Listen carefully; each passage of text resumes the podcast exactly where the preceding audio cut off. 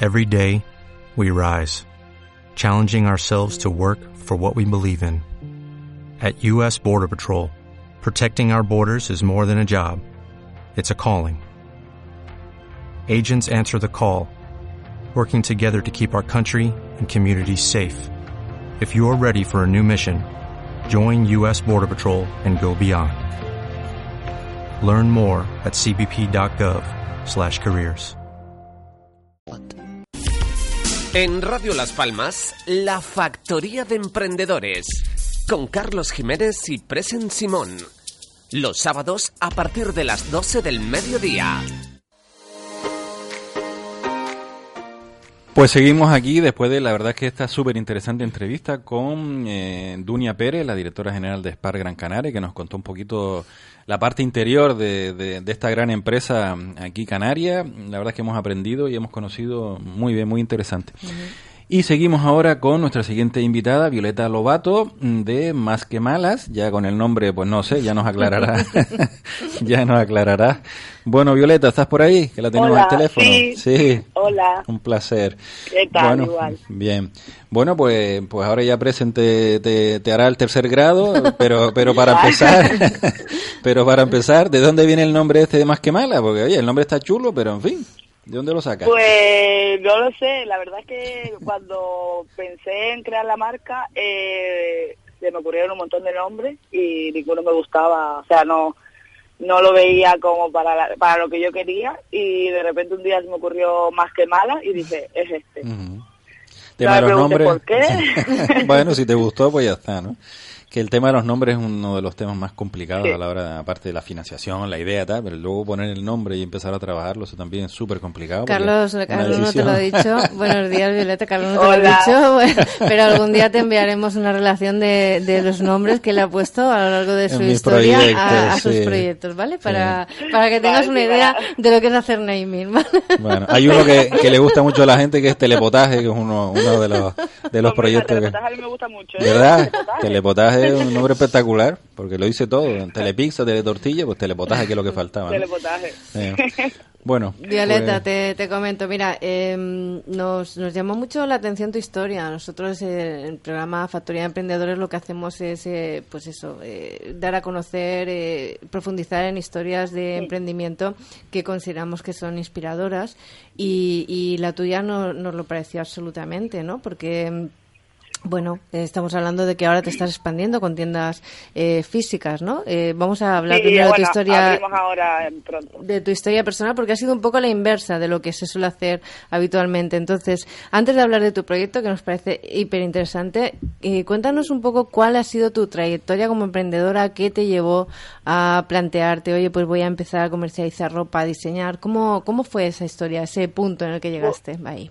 Sí, pues yo desde pequeñita, eh, la verdad es que siempre me ha gustado el mundo de la moda, eh, la ropa, eh, aparte de que yo soy súper extravagante, mi familia también le encanta, y pero no me decidía, tampoco tenía muchos recursos, estuve mucho tiempo trabajando en diferentes cosas, lo último hostelería, que es lo más común, y tras varios años, pues digo, ahorré un poquito y un día que estaba súper cansada, me acuerdo perfectamente de la hostelería, dije, mira, me, me, voy a lanzar.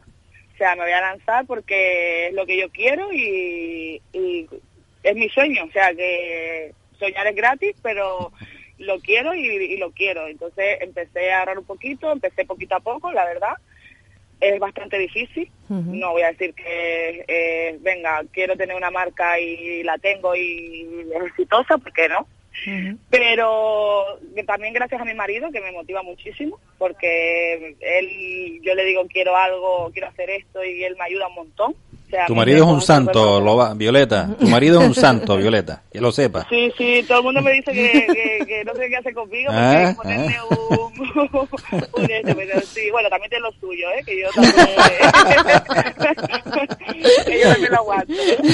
Pero sí, la verdad es que, si no es por él, eh, la verdad es que a lo mejor no bueno, a ver, yo soy muy pesadita y muy esto lo quiero y lo quiero y lo quiero y quiero esto y quiero esto y lo hago y lo hago y lo hago, ¿no? Y es muy difícil rendirme y, y todo, pero sí que es verdad que el 50% de lo que tengo, de la marca y de todo, se lo debo, se lo debo a él y a, y a motivarme de la manera en que él me motiva diariamente, vamos. Qué chulo es eh, reconocer eso, ¿no? Que uno puede salir, puede tener su éxito y luego eh, pensar siempre que lo que tienes alrededor, quien tienes alrededor, es como un resorte importante que te ayuda a levantarte, ¿no? En los momentos que quizás sean más, más duros. un montón. ¿Verdad?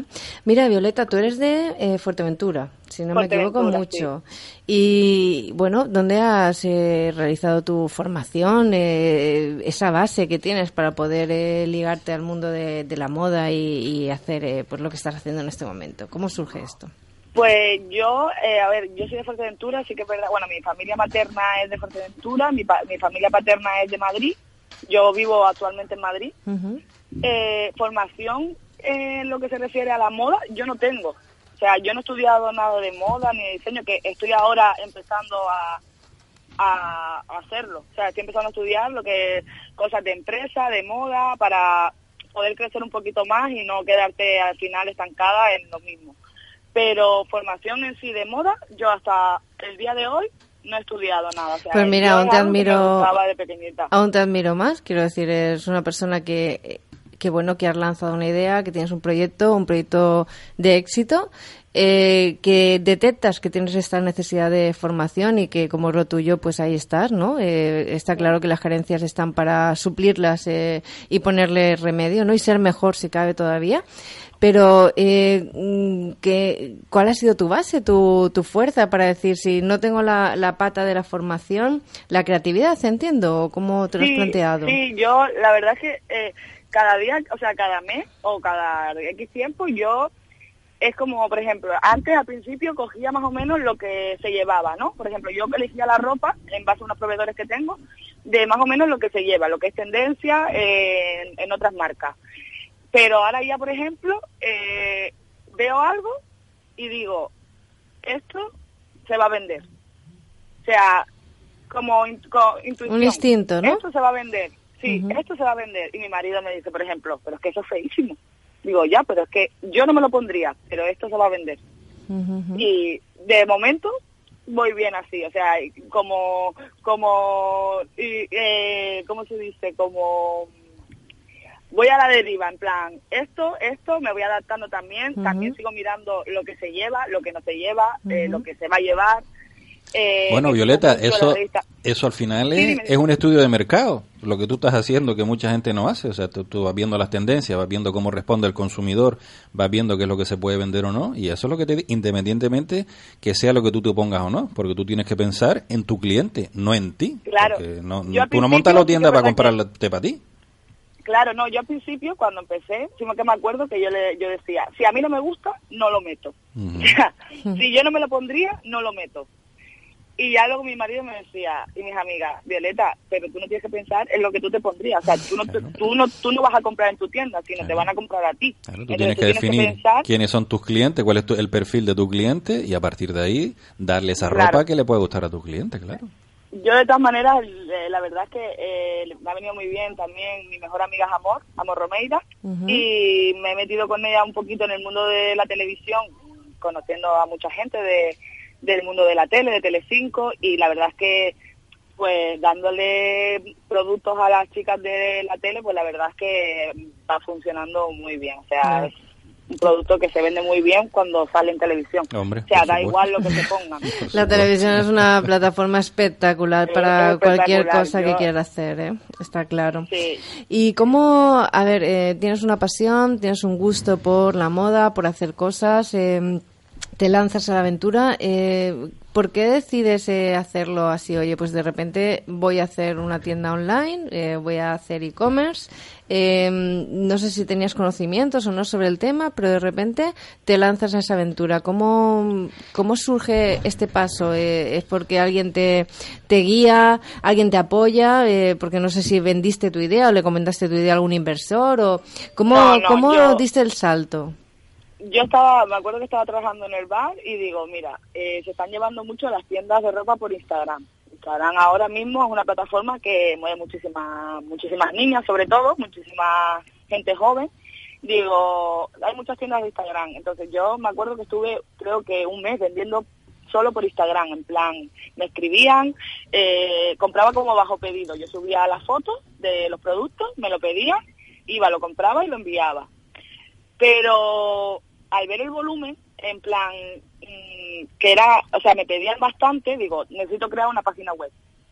Y digo, venga, creo una página web y todo se envía desde, o sea, que lo pidan desde la página web. Yo solo subo las fotos a Instagram como para enseñar el producto, pero todos los pedidos que vayan por la página web. Y luego dije, mira, el futuro es lo online. Todo el mundo está con la tecnología, online, online, online. Eh, yo, por ejemplo, no suelo ir a tiendas, yo suelo comprar online es más cómodo porque yo me, por ejemplo, me agobio mucho en las tiendas cuando hay mucha gente, en los centros comerciales. Digo, mira, pues vamos a ponerlo online. Al principio lo tuve todo en casa y era un caos, todo lleno de perchas, etiquetas, percheros. Eh, la casa estaba todo el día desordenada. Y ya eh, todo esto, los, cuatro primeros meses, me dijo mi marido, mira, vamos a alquilar un local, un almacén, un pequeño almacén.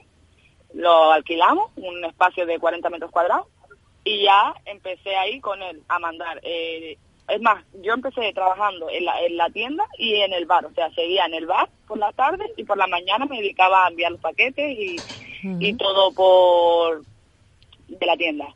Y ya luego ya tuve que decir, mira, pues ya veo que esto va rodando y me arriesgo a dejar mi trabajo y con los ahorros que tengo y eso, pues sigo con la tienda y ya esto eh, mi marido me decía, tú no te preocupes porque yo es verdad que me agobiaba muchísimo. En plan, es que no puedo vivir con lo que, o sea, no me da para vivir y para pagar las cosas con lo que estoy generando ahora.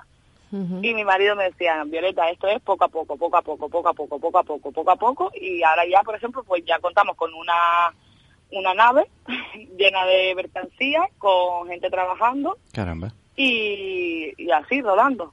pues la verdad, Violeta, que tienes el perfil tipo de, de, lo que es un emprendedor, una emprendedora. O mm. sea, ir poco a poco, ser consciente de la formación, no embarcarse en la nave de, al minuto uno, sino primero te entierras ahí en el piso en tu casa con ropa hasta que el negocio te da te va pidiendo ese espacio y es cuando lo consigue un negocio un local pequeño luego el local grande. Ese miedo evidentemente razonable por supuesto de que voy a dejar un trabajo fijo con un sueldo y me voy a embarcar por aquí pero así todo con esa cabezonería que tú decías hace un ratito no que sigue que sigue que sigue. No la verdad es que es ese eso así es como funciona un emprendedor. Realmente estos son los pasos reales. Lo otro es humo lo otro es ficción lo otro es mm, pensar que que uno abre una tienda y el día siguiente va a tener cola de gente esperando afuera, eso no es verdad, eso no es real. Ojalá fuera así, ojalá fuera sí, pero si fuera así, todo el mundo tendría una tienda, todo el mundo Tendría un negocio, sí. Claro, y esto, no...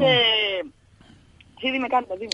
No, digo que, que, digo que, que, has explicado en, en, tu experiencia personal todas las fases que, que, consiguen que los proyectos caminen y la, la, permanencia, es ese dinero que, que, bueno, que con el apoyo de tu pareja dice, oye, pues no te preocupes, que esto va poco a poco y el dinero en casa pues seguirá entrando por, otra forma, pues todas esas cosas, esa espalda financiera, ¿no? Que, hace falta también muchas veces, ¿no? Es que has resumido en tu trayectoria profesional toda la trayectoria de un emprendedor que está eh, abocado al éxito, no al fracaso, porque al final es esa prudencia, pero a la vez, entre comillas, cierta temeridad también para lanzarse a, un mundo que no tienes claro que va, que va, que va a funcionar, ¿no? No, claro, es que y aparte que las cosas van cambiando día tras día, o sea, yo ahora mismo, pues sí que es verdad que muchas veces eh, digo, me dan ganas de llorar incluso, o sea, a mí el año pasado, por ejemplo, en verano no vendía, no se vende como se vende en invierno, por ejemplo. Entonces te quedas como, jolín, es que, ¿por qué? O luego ves otras tiendas que te copian, incluso, o sea, que te copian directamente. si te copian es porque lo estás haciendo bien, Violeta. Sí, yo, yo ya me lo tomo así. Yo ya me tomo como, como, mira, si me copian es porque soy un referente. O sea, porque si y además van detrás, ¿eh? Y ten en cuenta que el que te copia va detrás de ti, ¿eh? Tú eres la que tienes que ir delante. Sí, pero luego te tiran los precios, o sea, que no es fácil. Eh, la gente a mí me dice, quiero abrir una tienda. Yo, a ver, no es porque vaya a ser mi competencia nada, yo tengo muchas amigas que tienen tiendas, no tienen muchos más seguidores que yo, seguramente tengan muchas más ventas. Eh, no todo se resume en dinero, sino eh, yo tengo pasión por mi tienda, o sea, mi tienda a lo mejor a mí no me factura como facturan otras mil tiendas, pero la ilusión que yo le pongo a la tienda no se la puedo poner en otra, o sea, en el bar, por ejemplo, yo no le ponía la misma ilusión poniendo una copa que preparando un paquete. Es más, yo sigo preparando los paquetes de mi tienda, ¿eh? Qué bueno. seguro, seguro que tu mano se ve ahí detrás. Eh, mira, Violeta, porque vamos a ir ahora mismo terminando, pero no quiero dejar eh, de lado dos cositas. Una, que lo has hecho a la inversa. Primero montaste tienda online y ahora te expandes a través de tienda, de tienda presencial, que nos parece, pues la verdad es que, no sé si lo tenías planificado o no, pero nos parece maravilloso, ¿no? Un poco hacerlo a la inversa, ¿no? Y es como salir de de los cánones que, que se prevén y te queremos felicitar por ello. Y dos, que también es importante, eh, porque estuvimos leyendo que tuviste y me encantó tu respuesta una